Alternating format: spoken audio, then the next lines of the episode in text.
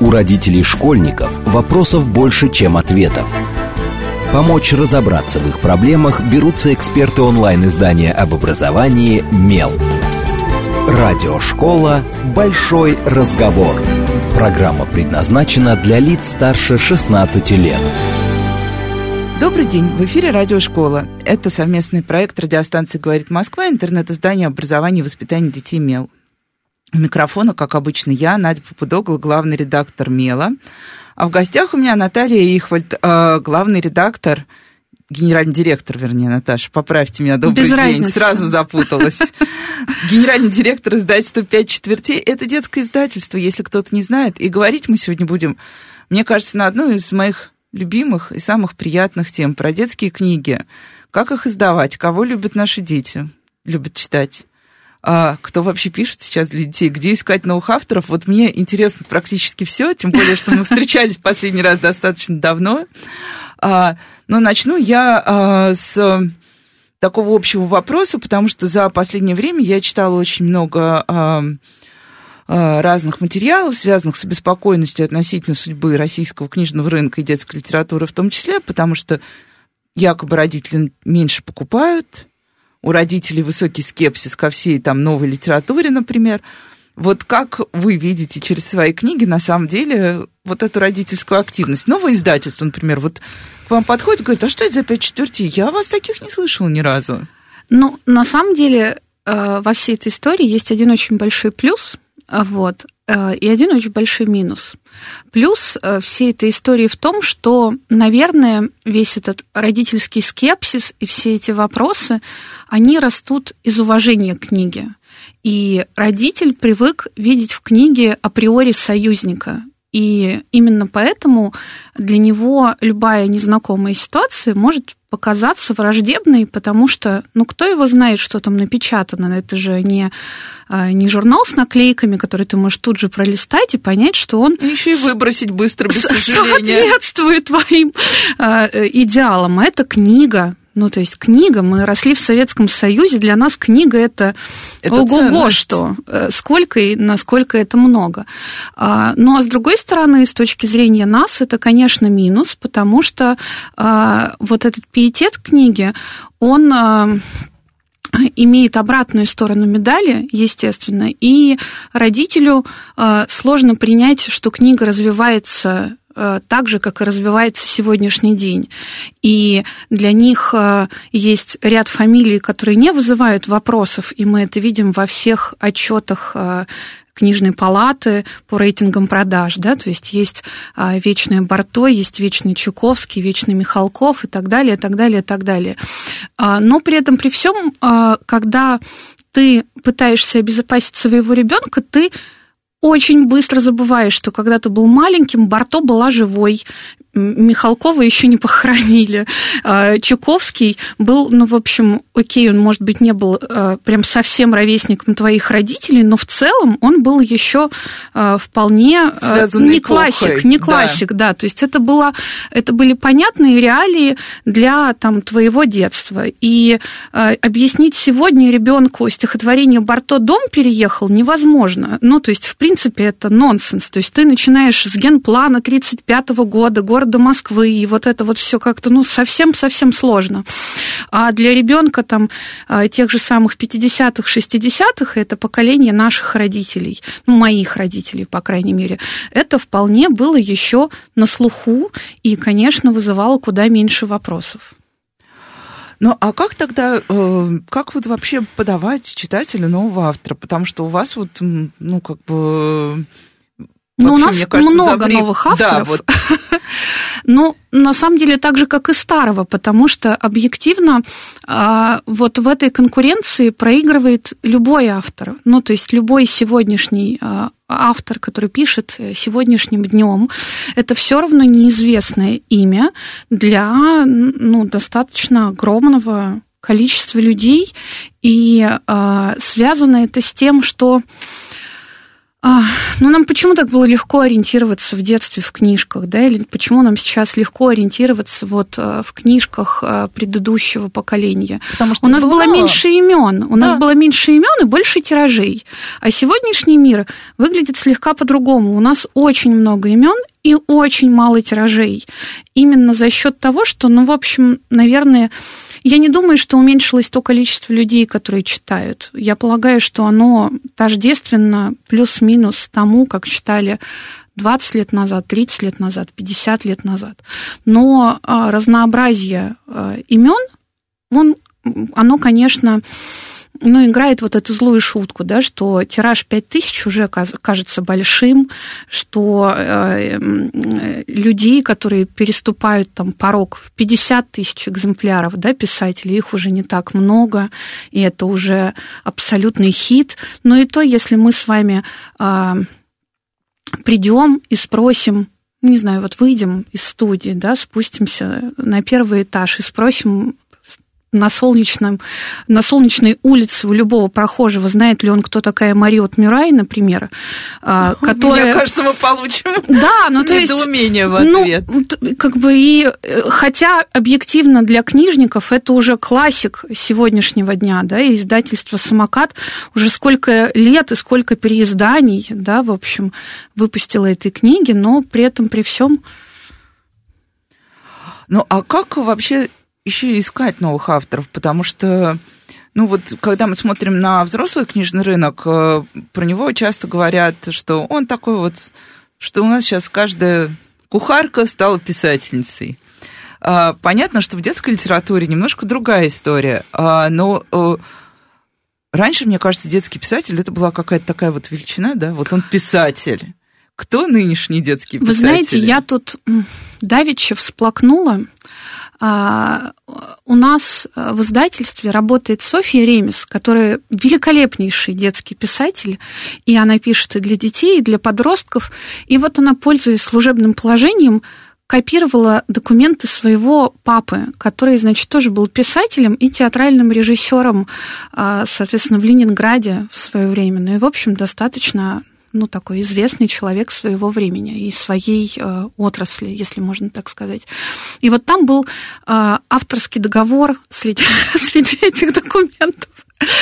60 какого-то года, который в очередной раз заставил меня взгрустнуть по поводу того, что действительно был писатель, и во взрослой литературе, в общем, есть большие писатели, и есть рядом а, сегодня даже, да, но есть рядом такая маленькая, невзрачная, серенькая детская литература, в которой никто ничего не понимает, вот, в которой все живут каким-то своим вот этим таким уютным мирком, и, в общем, из него очень, конечно, сложно выбраться. А, но на самом деле это не так, вот, потому что это такой взгляд со стороны. А когда ты в этом мирке существуешь, у тебя все разложено четко по полочкам. Во-первых, есть э, фактически два-три поколения сегодняшних писателей, которые пишут для детей и подростков. Э, условное поколение, которое уже добилось и тиражей, и имен, и славы, и поклонников. Это Кузнецова, Михеева, Евдокимова.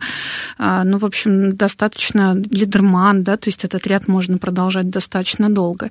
Есть писатели-дебютанты, которые, надо сказать, ну, невероятно классные. Я, конечно, не знаю, сколько из них там кухарок, но то, что они хорошо справляются со своим делом, это однозначно. И в издательство они, конечно, приходят, ну, то есть самый простой путь прийти в издательство – это через премии. То есть у нас есть две премии, которые принимают рукописи, ну, то есть когда не издательство подает, да, на премию. И, например, кстати, у больших вот, великих людей во взрослой литературе, у них э, фактически ну, Нацбест я могу вспомнить, куда, по-моему, можно подать рукопись. А... Ну, вокруг которого, да, постоянно да, ну, происходит и какое-то то там, в общем, да, да, да, там все как бы очень там сложная схема подачи этих заявок.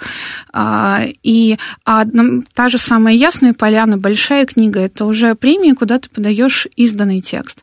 В детской литературе есть две большие премии, они действительно известны, а, куда, ну, среди своих, наверное, да, опять же таки с оговоркой и куда можно подать именно рукопись, и это простейший путь сделать так, чтобы тебя издательство заметило. Потому что э, не мы одни отчитываем лонг-листы, и я вот не жду шорта, я читаю весь лонг, потому что, э, ну, как показывает жизненный опыт, у меня очень много вышло книг, которые были в лонге, и они здоровские, сейчас это бестселлеры, но которые не дошли до шорта. Ну, наверное, потому что литературный вкус это штука субъективная, да, а, вот, наверное, поэтому. Вот, и, э, ну, мы не снобы, например, мы читаем общую почту, указываем ее во всех а книжках пишут? и во всех соцсетях. Ну, в среднем порядка там 4-5 рукописей в день э, мы так. получаем. Вот. Наверное, сейчас я сказала вот это вслух, я получу чуть побольше рукописей в день. Вот.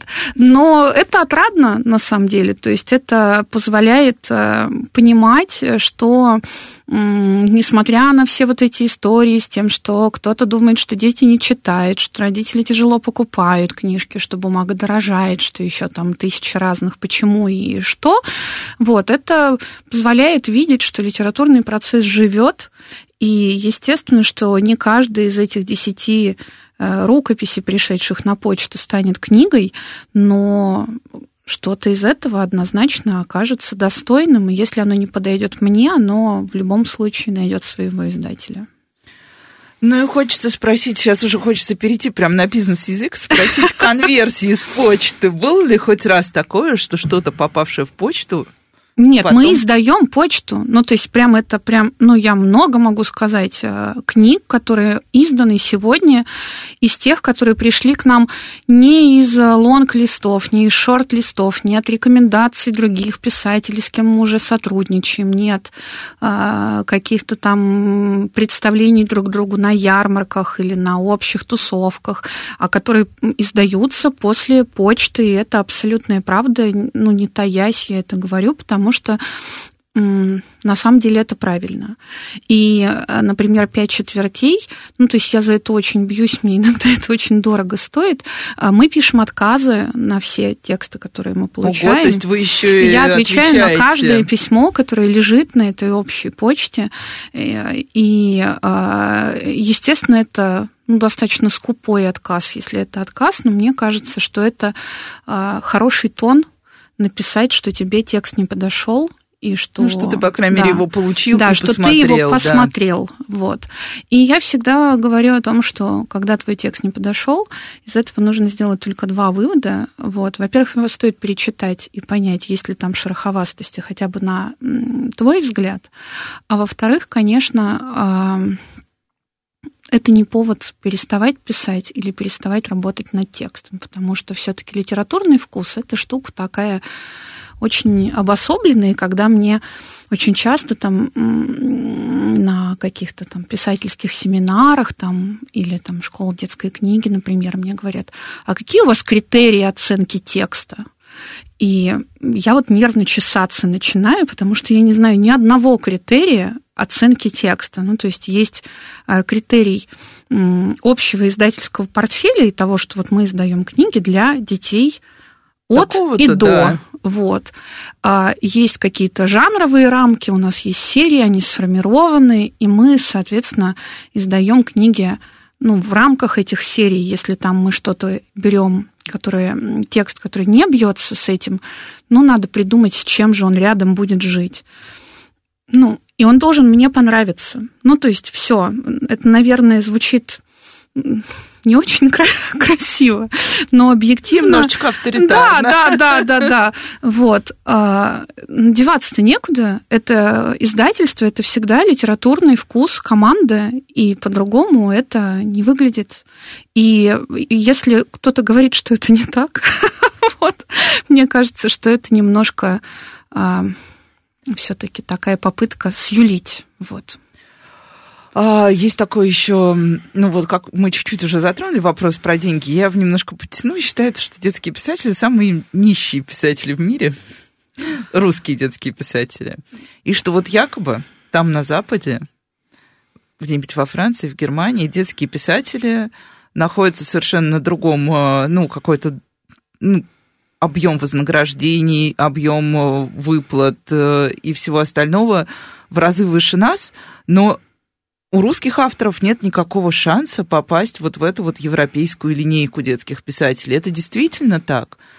Есть ли вообще я знаю, что, мне кажется, знаете, уже же все про детскую литературу. Есть ли какие-то кейсы, что вот, ладно, я даже не буду спрашивать, есть ли шанс, что у нас, например, э, завтра кто-то напишет что-то, как Джоан Роулинг, и действительно станет популярным по всему миру.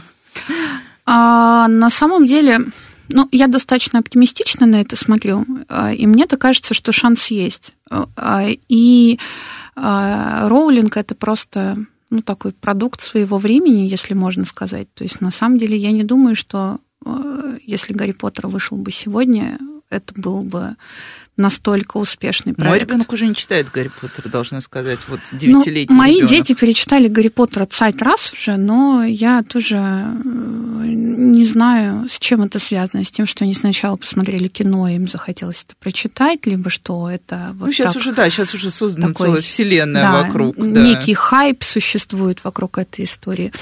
А, не могу сказать, но объективно, э, конечно, быть э, современным, российским детским писателем – это крест. Ну, однозначно. Э, и в хорошем, и в плохом смысле слова. То есть очевидно, что все эти люди невероятно талантливые, они должны иметь э, какой-то основной источник дохода. У них есть одна работа, вторая работа, третья работа, пятая работа, десятая работа. Я как бы, ну, то есть это большой подвиг находить время в своем расписании и еще писать, потому что очень мало кто может похвастаться гонорарами, которые позволяют э, Написать собрать в год, год спокойно да, сидеть. собрать в год, например, среднюю московскую зарплату, какая бы она ни была. Вот что вы там можете можете в своей голове назвать средней московской зарплатой, умножьте на 12. Ну вот мало кто может похвастаться а, вот этой цифрой, будучи писателем. А, при этом, при всем, естественно, что ряд стран живут э, в других реалиях, но это связано не столько с тем, что во Франции, например, озвученные вами там книжки читают, а в России нифига. Ну, то есть нет, все, конечно, не про это.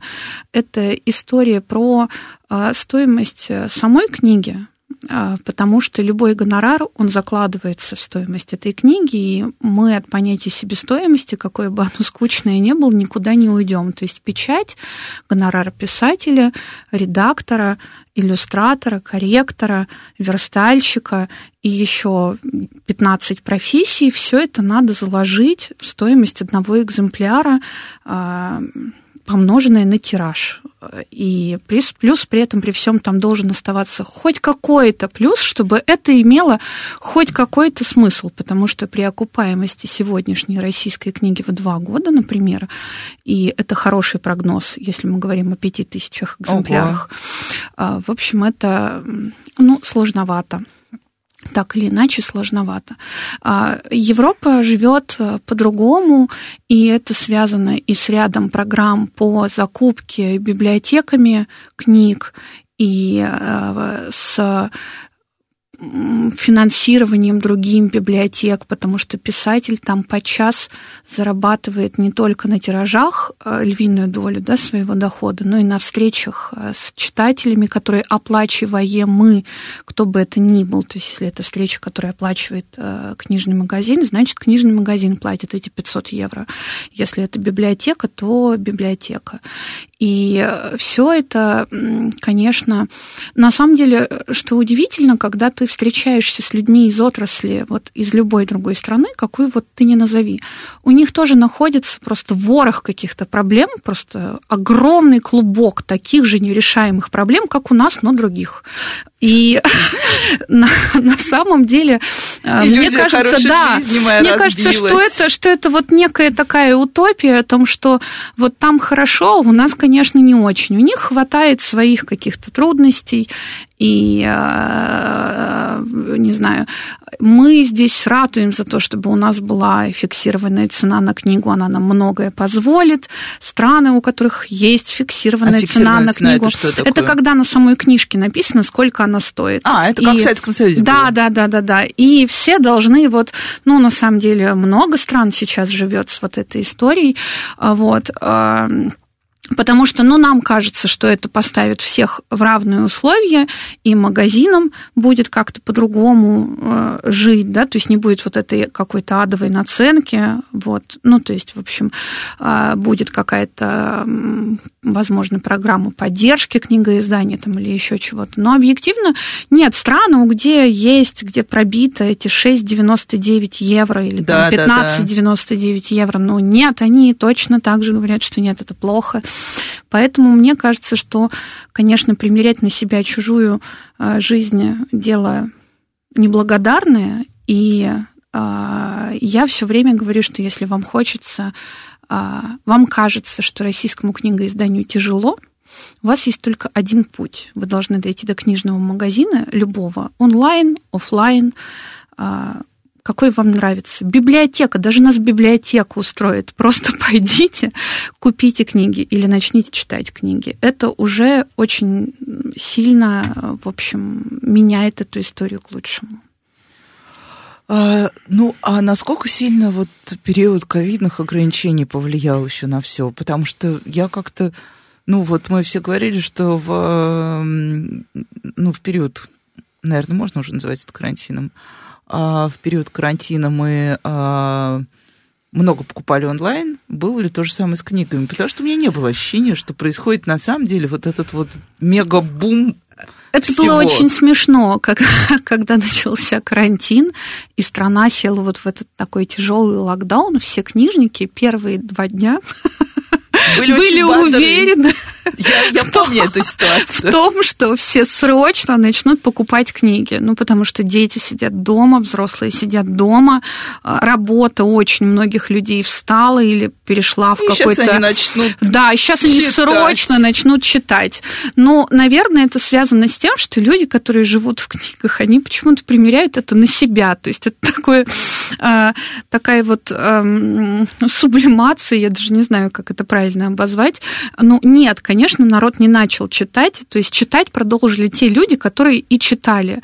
Может быть, и не стали читать чуть-чуть больше в силу того, что вот, ну, как-то освободилось время, да, нет дороги или еще чего-то, но э, карантин повлек, повлек за собой столько хлопот, что сказать, что этого времени стало существенно больше у среднечитающего человека, конечно же, нет.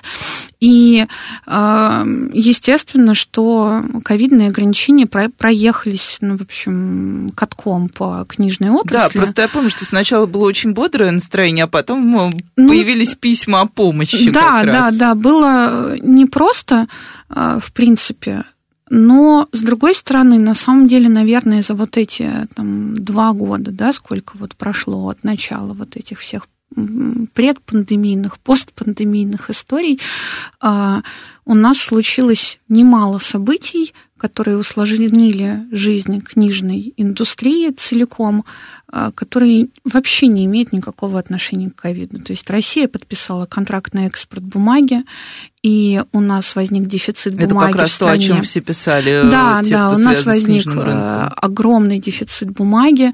У нас закрылся один огромнейший полиграф-комбинат, который э, соответственно, э, занимался ежедневниками и э, производил бумагу на вот ежедневники и все остальное. И, соответственно, все эти э, объемы перешли на другую бумагу, что еще увеличило э, какие-то трудности людей, которые издают книги. И это повлекло, мне кажется, куда более страшную неприятную историю, чем падение продаж. У нас подорожала книга как таковая, и сейчас э, такой очень непростой момент, потому что на рынке одновременно есть издания, которые, например, были изданы э, в начале 2020 года, и у них одна цена, и книги, которые да. выходят сейчас, у них другая цена.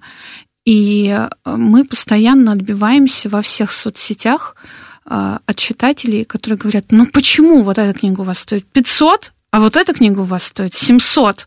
Вы уже настолько обнаглели, и вот ты э, просто с кротостью сиделки в сумасшедшем доме каждый божий день а, рассказываешь, что это не ты настолько обнаглел, а просто ситуация с бумагой, загрузкой, типографией, а, с стоимостью расходников, она изменилась так, что, ну, в общем, это сложно сравнивать. И тут, конечно, каждый принимает для себя уже свою какую-то точку зрения. Ты можешь снижать качество, либо ты можешь повышать цену. Выбор непростой непростой. Сейчас прервемся на короткие новости и поговорим, как же быть в этой ситуации. С вами Радиошкола. У родителей школьников вопросов больше, чем ответов. Помочь разобраться в их проблемах берутся эксперты онлайн-издания об образовании «Мел». Радиошкола «Большой разговор». Добрый день, в эфире снова Радиошкола. Это совместный проект радиостанции «Говорит Москва», интернет-издание образования и воспитания детей «Мел». У микрофона, как обычно, я, Надя Попудогла, главный редактор «Мела». В гостях у меня по-прежнему Наталья Ихвальд, генеральный директор детского издательства «Пять четвертей». Добрый день еще раз, Наташа. Да, здравствуйте. Обсуждаем мы судьбу Вернее, кто такие детские писатели? Уже поговорили про их баснословные Волшебники, зарплаты. волшебники детские писатели. Они находят в себе столько сил, что им можно только восхищаться ими можно, и им позавидовать. Вот, поговорили еще про то, можно ли прислать, например, рукопись на почту. На самом деле, я скажу честно, мне тоже очень часто пишут в мейл с вопросами, ну вы же знаете все русские издательства, вот я тут написал детскую книгу, посмотрите, скажите, в какое издательство мне лучше пойти. Но я в таких случаях, честно признаюсь, я не читаю, прошу написать напрямую в издательство, которое кажется милее сердцу. Вот, потому что мне кажется, что если ты пишешь книгу, ты все-таки более-менее представляешь, э, какому издательству она может понравиться. Ну, тут я, может быть, ошибаюсь. Поговорили, почему книги так подорожали. А это, я думаю, заметили все, кто ходит в книжные магазины или покупает книги онлайн. Это действительно такая заметная и ну, для многих родителей, вот я встречалась с родителями в а, на, в Красноярске, на Красноярской книжной ярмарке, и многие родители говорили о том, что да, мы действительно теперь, как бы там, где мы брали три книжки, теперь берем две, и выбираем, и смотрим, и оцениваем. Вот. Но мне тут получается такая очень сложная история, потому что каков твой выбор? Детская книга, ну, понятно, что то, что мы читаем в транспорте где-то, оно может быть бумажным, еле склеенным и так далее. Детская книга немножко другой вариант. Ну, другой вариант, потому что, во-первых, э, есть же все-таки история, что ты берешь на себя обязательства перед человеком, а, и это обязательство называется авторский договор. И они, в общем-то, на много лет. Это не год, не два, это пять, семь лет в зависимости от там, практики конкретного а издательства. Ну, нет. Нам бы, наверное, нам бы очень хотелось, если бы я была бы в розовых снах, мне бы очень хотелось пройти очень маленький гонорар за очень удачную книгу и желательно на всю жизнь. Вот. Но даже не на всю жизнь, на весь срок действия авторского права. Да. Дайте уже помечтать.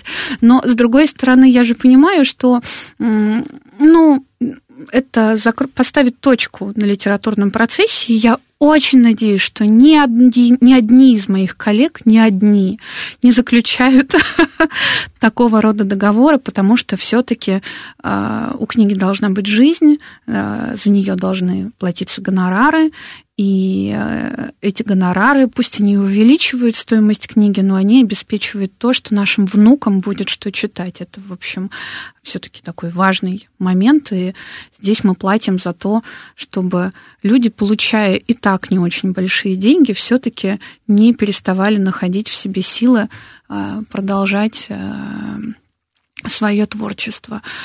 А, вот. И эти обязательства, они же ну, достаточно серьезный, но для меня это не пустые слова, это не просто бумажка, которую ты сложил в шкаф и достаешь их а, в следующий раз, чтобы просто посмотреть на эту бумажку и понять, сколько же ты должен заплатить при переиздании там, или еще что-то.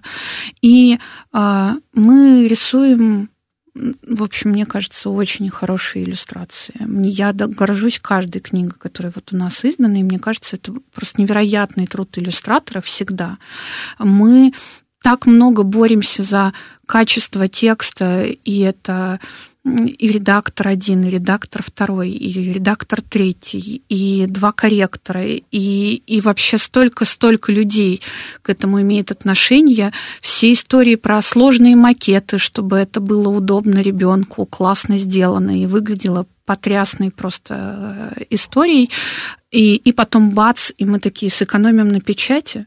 А как я в глаза буду смотреть этому человеку, когда он нарисовал там а, розовую корову, а она получается серо-буро пушкарябая. Да. Ну, то есть, что я буду с этим делать? И самое главное, найдет ли э, человек в себе силы снова а, браться за карандаш или там, не знаю, за планшет, когда я его ставлю вот э, в такие условия, что он будет не рад держать эту книгу в руках. И такая же история, э, эти обязательства, они же не только перед людьми, которые работают над текстом, они точно так же и перед детьми. Ну вот ребенок, который учится читать, ему все сложно. Ну то есть это долбанный русский, который вообще ни разу не, не простой. То есть ты там написал одно, прочитать ты должен по-другому это. Там тысячи всяких э, «но» и «почему». И э, и вот тут вот мы что начнем уменьшать шрифт, чтобы было поменьше страниц. И бумажку делать потоньше, Да, делать бумажку потоньше, э, черно-белые рисуночки, и то не везде. Ну, то есть как это будет выглядеть? У нас уже есть, э, в общем, а, моя вот личная боль, это учебники, по которым учатся дети в начальной школе, но они некрасивые, и все-таки книга в данном случае это хоть какой-то противовес воспитания эстетического вкуса, но очень хочется, чтобы дети росли с пониманием, что такое красиво, а что такое ну, как-то просто утилитарный продукт, который исполняет свою функцию. И книга, это, конечно, должна быть история про то, что это предмет искусства. Это высокопарно звучит, но книга должна быть книгой, и не просто так она так называется. Если честно, я когда первый раз, да, взяла в руки базовые школьные учебники, я э, э, ну вот когда тебе выдают первый в жизни этот комплект, в первом классе ты смотришь на него и думаешь, э, сразу задаешься несколько вопросов. Там, кто выбирал иллюстрации, кто выбирал шрифты, кто верстал и зачем было сделано именно так. Мой ребенок просто меня спросил, мама, а почему они такие некрасивые? Вот, и мне кажется, это общее, общее настроение большинства детей, тех, кто как раз, ну, у кого есть возможность сравнивать, действительно, кто более-менее знаком с книжным миром и держал в руках классные книги. Ну, так именно поэтому книга и... Ну, все таки книга – это же про досуг, ну вот современная художественная литература, она про что? То есть это не Достоевский, не Пушкин, это не школьная программа.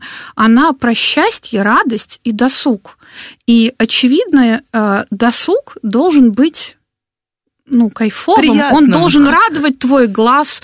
И тут у меня-то как раз, ну, как бы, это грустно звучит. Ну, то есть у меня, конечно, есть вот это внутренний диссонанс, что вообще-то я хочу, чтобы мои дети, беря учебник в руки, в общем, тоже испытывали радость. Но, к сожалению, э, если эта радость в начальной школе, она еще есть и в каком-то объеме у большинства сохраняется, то к средней школе радость, конечно, как-то обретает новые формы, и э, переходит вот это вот, как вот в пиксаровском мультике, да, то есть это такая радость, смешанная с печалью, даже у самого замотивированного ребенка. Э, но при этом, при всем, ну, как-то это можно объяснить, почему учебники, они вот с такими иллюстрациями. Ну, потому что было важно объяснить понятийную часть, да, и бог с ним там с художественной стороной вопроса. Вот. Но, но в книге то, что... этого не объяснишь. Да, в книге ты не объяснишь, но зачем тогда? Зачем? Ну, то есть не делайте иллюстрацию. У нас же всегда есть выбор просто издавать текст, рисовать, ничего. А, и а, руководствуясь именно возрастом ребенка, его потребностями и интересами, ты понимаешь, что подростковая книга может быть без иллюстраций. Хотя я, например, в подростковых книгах очень люблю иллюстрации, мы достаточно часто их там делаем. А если ты готовишь книгу на младшую школу, ну, извини, подвинься, ну, то есть тебе надо будет заплатить этот гонорар, тебе надо будет издать ее хорошо. А как найти что... иллюстратора? А, как найти иллюстратора? Да так же, как и писателя, наверное. То есть ты просто знаешь рыбные места. И идешь туда. Но мы отсматриваем портфолио, мы отсматриваем Нет, а бывает такое, например, что иллюстратор не, не сходится с автором, вот как-то... Бывает, бывает. И на самом деле вот здесь у меня не авторитарная позиция, я могу ей похвастаться. То есть, если вот решение о том, издаем мы эту книгу или нет, я принимаю как маленький фюрер, то э, в плане иллюстрации я все-таки человек, который показывает автору эскизы всегда, несмотря на то, что у меня это не прописано ни в одном авторском договоре. Если меня автор попросит это прописать в авторском договоре, я откажу. Э, но мы показываем эскизы, мы согласовываем а, вот этот выбор издательством иллюстратора, а, собственно, как раз потому, что обязательства на очень много лет а, должны не вводить человека в депрессию. Он должен держать свою книжку в руках и радоваться тому, как она издана. Для меня это вопрос репутационный, и если я начну делать книжки, которые не нравятся авторам, у меня не останется авторов. Ну, то есть это прямая взаимосвязь. Но а, рынок знает много примеров того, когда автор свою книгу видит только в книжном магазине. И мне кажется, ага, что это есть... А, ну, кардинально неправильно. И конкретно в пяти четвертях я стараюсь это менять и не допускаю таких историй. И, конечно, это иногда очень дорого потому что ты начинаешь менять, ты начинаешь что-то переделывать, искать какие-то компромиссы, и это несет за собой определенный уровень трат, э, который потом откладывается в себестоимость этой книжки, простите, пожалуйста. Вот. Но при этом, при всем, это позволяет человеку гордиться тем, что он писатель, и радоваться тому, что эта книга вышла. Но видите, живые. Вот мертвый писатель, молчащий писатель, живой писатель это человек, который это имеет человек. право, да, право голоса. Тут уже никуда э, не уйдешь от этого. Спасибо им большое. Ну и вопрос про обложки, потому что я много раз слышала тоже, вот куда бы ты ни пошел, где есть э, люди, издающие детские книги, да не только детские, а, а, ты слышишь как-то краем уха вот этот разговор, работающая обложка и неработающая обложка у книги у детской. Есть ли какое-то действительно вот такое каноническое уже понимание работающей обложки, и что это вообще? На самом деле, если бы оно было, то это вы бы приходили ко мне в гости, чтобы взять у меня интервью, а не наоборот. Точно. Вот. А, на самом деле нет, потому что а, ты понимаешь, что что-то может не продастся, это да. Но понять, какая книга выстрелит, а какая книга не выстрелит, исходя из одной обложки, это нет. Но обложка это, конечно, огромная огромный просто труд, и это то, на что мы все а, стараемся обращать внимание и уделять внимание, а, собственно, потому что по статистике у нас сегодня грустный разговор, на самом деле. Мы договаривались, да, да, да, договаривались говорить о каких-то радостных вещах, а выходит, как обычно. Вот. А по статистике у российской семьи нет бюджета на книгу. И, соответственно, ну, бюджет на книгу имеется в виду, что вот есть зарплата, мы столько-то тратим на еду, столько-то на развлечения, тут нам надо отложить на отпуск, и вот 2000 рублей в месяц мы тратим на книжки. Вот этой истории четко структурированной ее нет. И Явно книга, не будет. Да, и книга достаточно давно перешла в разряд спонтанной покупки. И в истории, когда у тебя книга в спонтанных покупках, обложка это твое все. То есть тут то, что это не переоценено, что ну, важность обложки не переоценена, это однозначно. Ну, то есть на обложку смотрят, и обложка вызывает вот это желание прочесть аннотацию, посмотреть отзывы, что-то поискать. И, конечно, это такая точка приложения усилий жирнющая, огромная. Но э, при этом, при всем, э, вот приходят два тиража с типографии в один день. Обе классные, и обложки у них обе потрясающие. И вот тебе кажется, что будет вот эта книжка жить лег, легче, легче. То есть ты потратишь меньше усилий, усилий, чтобы продать этот тираж. Ну, нет. Я не знаю, как так получается. Иногда, э, ну, книжники, они люди странные, это не новость. И очень часто так случается, что ты берешь книгу в портфель, зная, что она не будет продаваться. Ну, то есть объяснить это в каком-то другом виде бизнеса невозможно. Ну, только в книгах так можно себя вести. Наверное, может быть, поэтому мы живем так непросто. Но а, Вот у нас, например, э, есть такой текст э, Ирины Мышковой. Э, книга называется «Мальчики не плачут». Я этим проектом невероятно горжусь.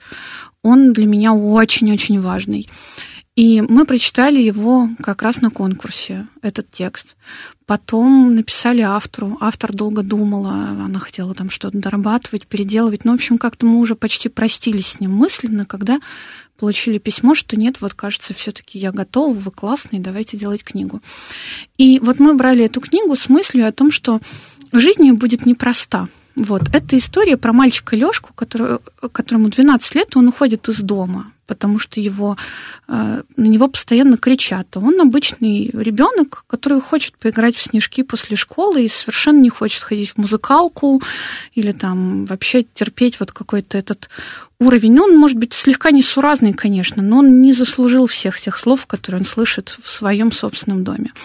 И там, ну, происходят некие события, которые становятся ну, точкой невозврата, и вот ему плохо, страшно, но он вот принимает такое решение. И эта книга это то, как его ищут, как э, его э, какие чувства он испытывает, как это тяжело, что в этот момент дома творится, что в школе в этот момент творится. Ну, вот, вот весь вот этот клубок несчастья, да, если можно так сказать. И вот мы брали этот текст, я даже предположить не могла, ну, то есть я вообще даже спрогнозировать не могла продажи. Мы его с большой любовью, конечно, сделали. Там потрясающие иллюстрации на каждой странице, потому что нам важно было а, иллюстративным рядом а, показать именно все то, что испытывает ребенок, да, кроме вот а, именно букв и самого текста, там иллюстрация такой полновесный участник этого вообще события. Мы сделали крутую обложку. У нас там ну, как бы все сложилось. Мы написали честную аннотацию, где, в общем, не никто, да, и да, не никто мылили. не пытается там как-то э, рассказать о том, что эта книга о том, что все подростки ершистые. Нет, там по-русскому написано, русские, русскими буквами написано о том, что, в общем, эта книга о катастрофе в семье, и, в общем, никуда от этого не уйти. Ну и вот проходит месяц продаж, мы видим, что мы продали полтиража. Вот я не, не знаю, как так выходит. Хотя, откровенно говоря, многолетняя практика издания книг на непростые темы показывает, что они очень тяжело живут.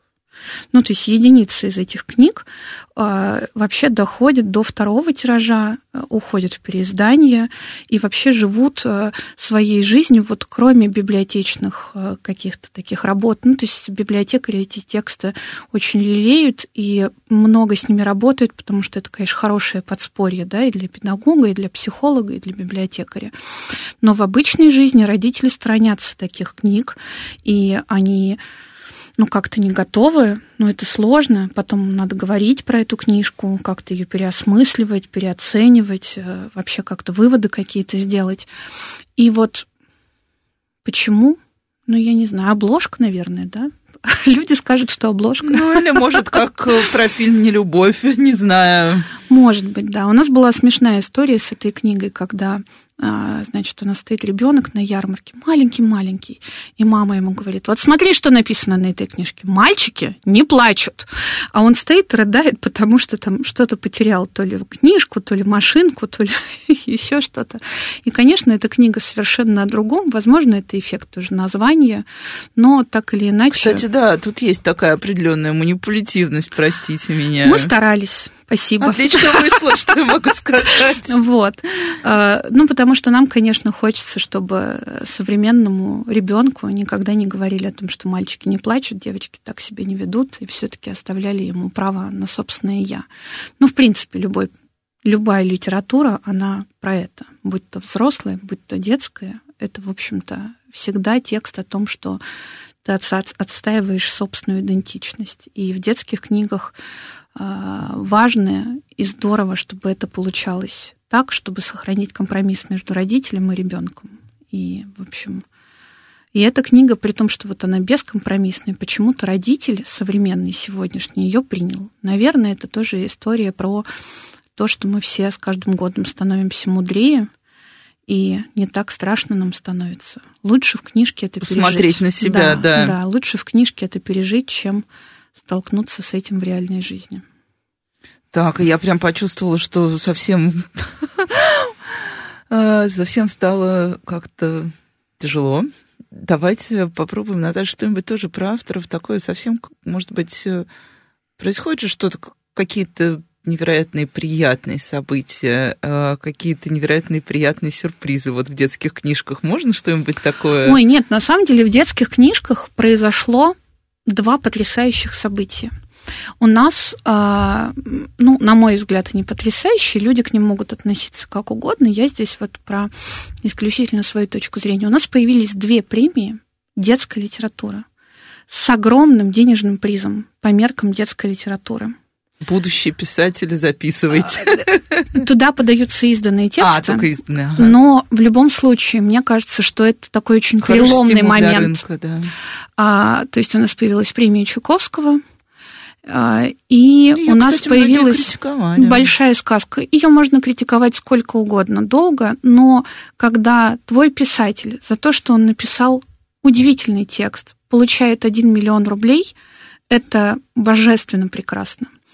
И это действительно а, точка роста и точка признания вообще сам факт того, что вот эта история случилась, они это, конечно, государственные премии, они там с государственным финансированием, но сам факт того, что это не 50, не 30, не еще сколько-то, а это прям деньги, ну, то есть их можно пощупать, на них можно что-то купить, да, на них можно что-то придумать. Да, даже просто жить, да. да. И э, таких историй было немного. То есть у нас была только премия Михалкова с э, серьезным денежным призом. Но вот сейчас у нас есть две а, классные альтернативы, при том, что я не знаю, за что, ну, как бы я понимаю, за что можно ругать любую премию, тут сколь угодно можно дол- долго распыляться. Ну, премия вообще, да, они да. всегда вызывают ну, вот, массу споров. Ну, вот премия Чуковского, например, там же даже есть переводческая номинация, что невероятно а, тоже круто и важно, потому что переводчики — это вообще такие незаметные люди, к сожалению. Незаметные герои, вот, между да, прочим. но при этом, при всем, это же настолько тяжелый труд и настолько важный труд, что очень важно, что это замечается вот, ну, на большом уровне. Для меня это такая вот точка принятия, да, то есть что это не профессиональная премия там узкого круга. Это то, о чем напишут на портале Мосру, про что выйдет эфир по Первому каналу, там неважно как, но это так или иначе, это то, что уходит уже в массы, и это э, бесспорно радостное событие, по крайней мере, для меня. То есть мне кажется, что это такой все-таки путь исправления, да, что вот детская литература постепенно все-таки у нее есть шанс выйти из вот этой э, тени и как-то действительно заявить о себе о об отдельном литературном процессе, который есть, он идет и трансформируется, и родитель э, сегодняшний трансформируется, и действительно это все развивается и развивается, ну, как мне кажется, в лучшую сторону. Потому что как бы ни было сложно, как бы не падали тиражи, чтобы там не происходило, писателей становится больше. Пишут они не хуже. Дети читают книжки, они дарят их, просят положить им их под елку. И это все, в общем, как-то заставляет верить в лучшее. Книжки вообще про свет, в отличие от очень многого всего остального. Они про свет и про возможность дарить этот свет и про возможность мечтать и надеяться, потому что так как в детских книжках мечтают, не мечтают нигде, но где еще можно придумать летающую корову, говорящего опоссума и тонну барбарисовых конфет, но только в детских книжках, и это здорово. Мне кажется, именно поэтому я сама люблю читать детские книжки, потому что там ты себя чувствуешь совершенно в другом пространстве и э, живешь в том мире, в котором ты бы точно однажды мечтал жить. Бывают такие книжки, в которые прям дают тебе очень... Э, Главное не жить в триллерах. Ой, нет, триллеры я вообще не читаю. Но это, кстати, да, отличный, отличный финал, тем более, что у нас подошло время к концу. Я могу только, наверное, сказать всем, что давайте все равно покупать книги. Я понимаю, что дорого и тяжело, но для ребенка книга действительно радость. У меня был нечитающий ребенок в 8 лет, теперь читает благодаря хорошим книгам. В общем, Читаем книги. С вами была Радиошкола. До встречи на следующей неделе.